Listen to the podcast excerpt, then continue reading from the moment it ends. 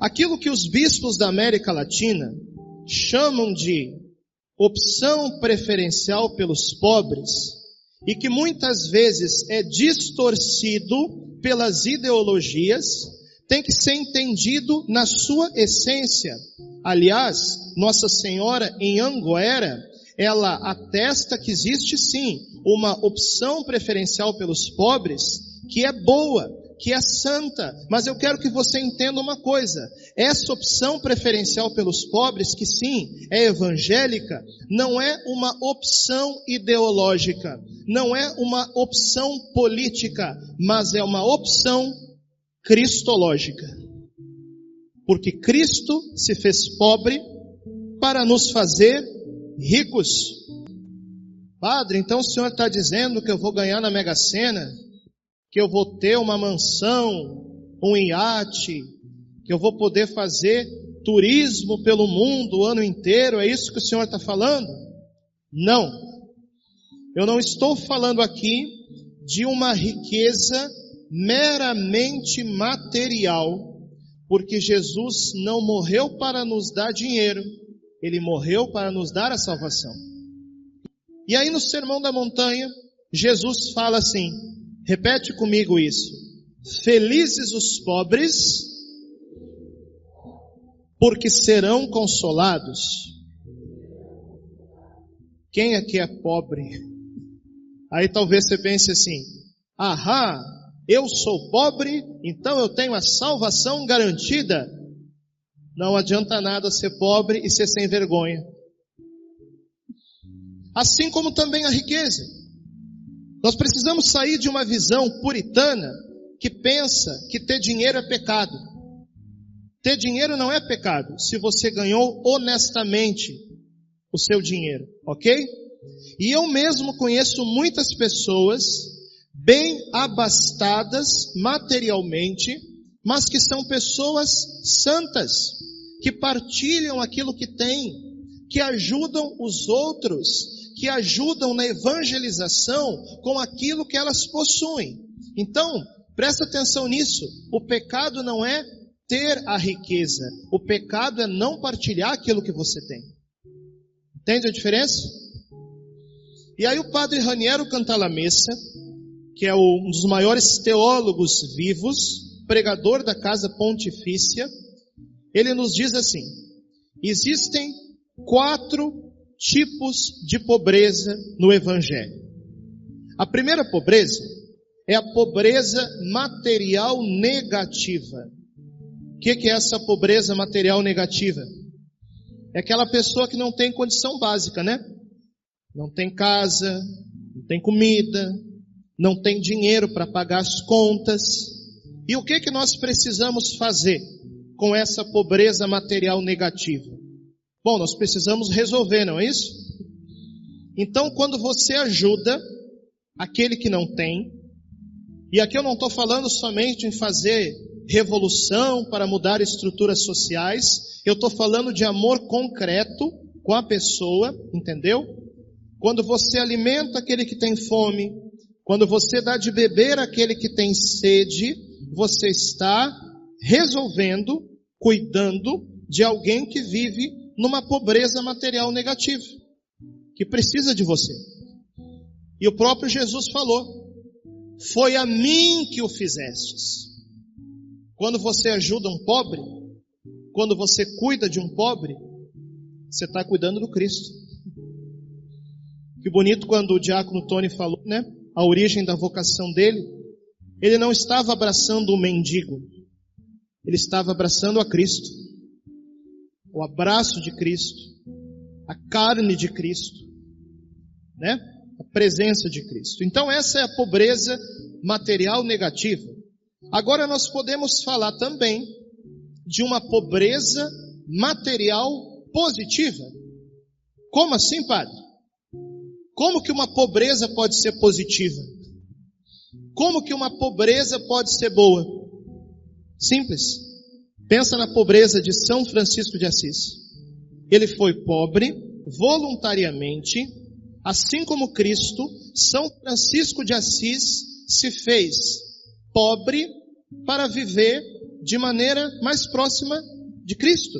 Como muitos santos fizeram na história da igreja, aqueles, por exemplo, que têm uma vocação a uma vida religiosa ou a uma comunidade de vida, o que, que eles fazem? Eles abrem mão daquilo que têm para servir melhor o Evangelho. É a pobreza material positiva. Aí o padre Raniero Cantalamessa fala de um terceiro tipo de pobreza, que é a pobreza espiritual negativa. O que, que é uma pessoa pobre espiritualmente, no sentido negativo da palavra? É uma pessoa que não ama, é uma pessoa que não perdoa, é uma pessoa que não tem virtudes, é uma pessoa que não tem a graça de Deus. Essa pessoa é pobre espiritualmente no sentido negativo da palavra. Agora nós poderíamos falar ainda de um quarto e último tipo de pobreza que o padre Ranero Cantalamessa nos fala, que é a pobreza espiritual positiva. Que foi no fundo, no fundo, aquela pobreza que essencialmente o Cristo assumiu quando sendo Deus, ele se fez pequeno, ele se fez pobre, ele se fez frágil, ok? A fragilidade é uma forma de pobreza. Jesus Cristo se sujeitou a sentir fome, Jesus Cristo se sujeitou a sentir sede, Jesus Cristo se sujeitou a sentir dor, tanto que ele morreu numa cruz, e toda a vida de Jesus foi uma vida de pobreza. Ele nasceu como pobre na gruta de Belém. Ele cresceu como pobre, trabalhando em uma carpintaria, junto com seu pai adotivo, castíssimo São José. E ele morreu como pobre na cruz do Calvário. É aquela pobreza positiva que viveu a Virgem Maria sendo imaculada, ela se fez a humilde escrava do Senhor. É aquela pobreza que tem a coragem de se fazer pequeno, de se fazer humilde, como por exemplo Santa Teresinha do Menino Jesus viveu quando ela canta: O que agrada a Deus em minha pequena alma é que eu ame a minha pequenez e minha pobreza.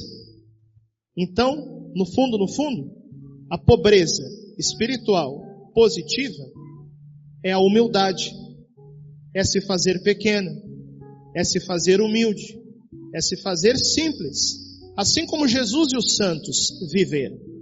E aí a gente entende uma coisa.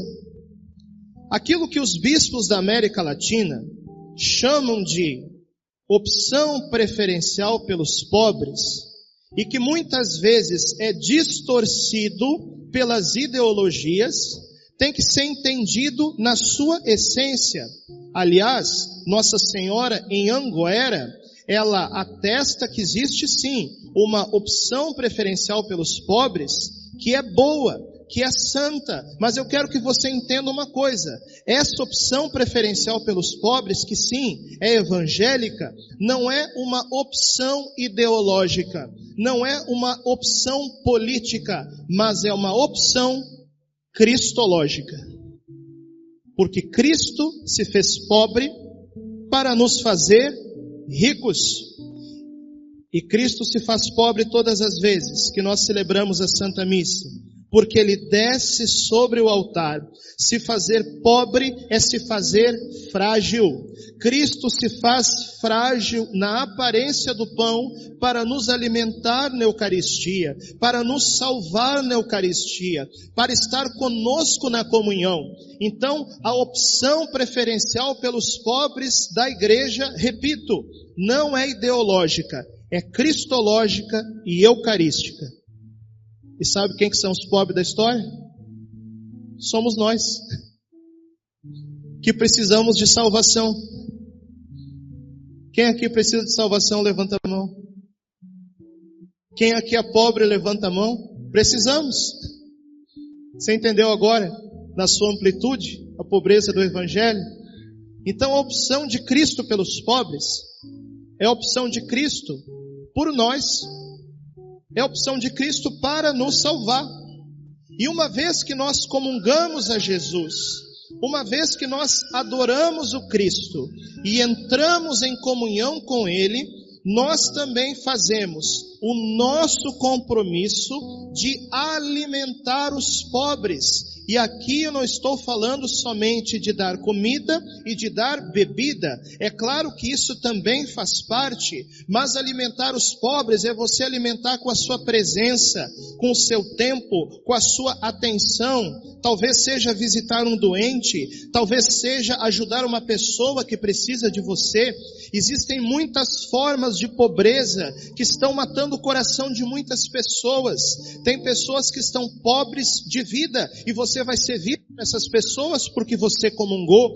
Tem pessoas que estão pobres da graça de Deus e você vai ser canal da graça para essas pessoas porque você comungou o autor da graça. Tem pessoas que estão pobres de amor e você vai ser sinal e presença do amor de Deus na vida dessas pessoas porque você comungou o amor encarnado que é nosso Senhor Jesus Cristo. Isso não é ideologia, isso não é política, isso é cristologia, isso é eucaristia. Bem-vindo à Igreja Católica. É nisso que nós cremos. E todos os santos da igreja viveram isso. Festa junina, né? Estamos celebrando aí esse mês São Pedro, São João, Santo Antônio.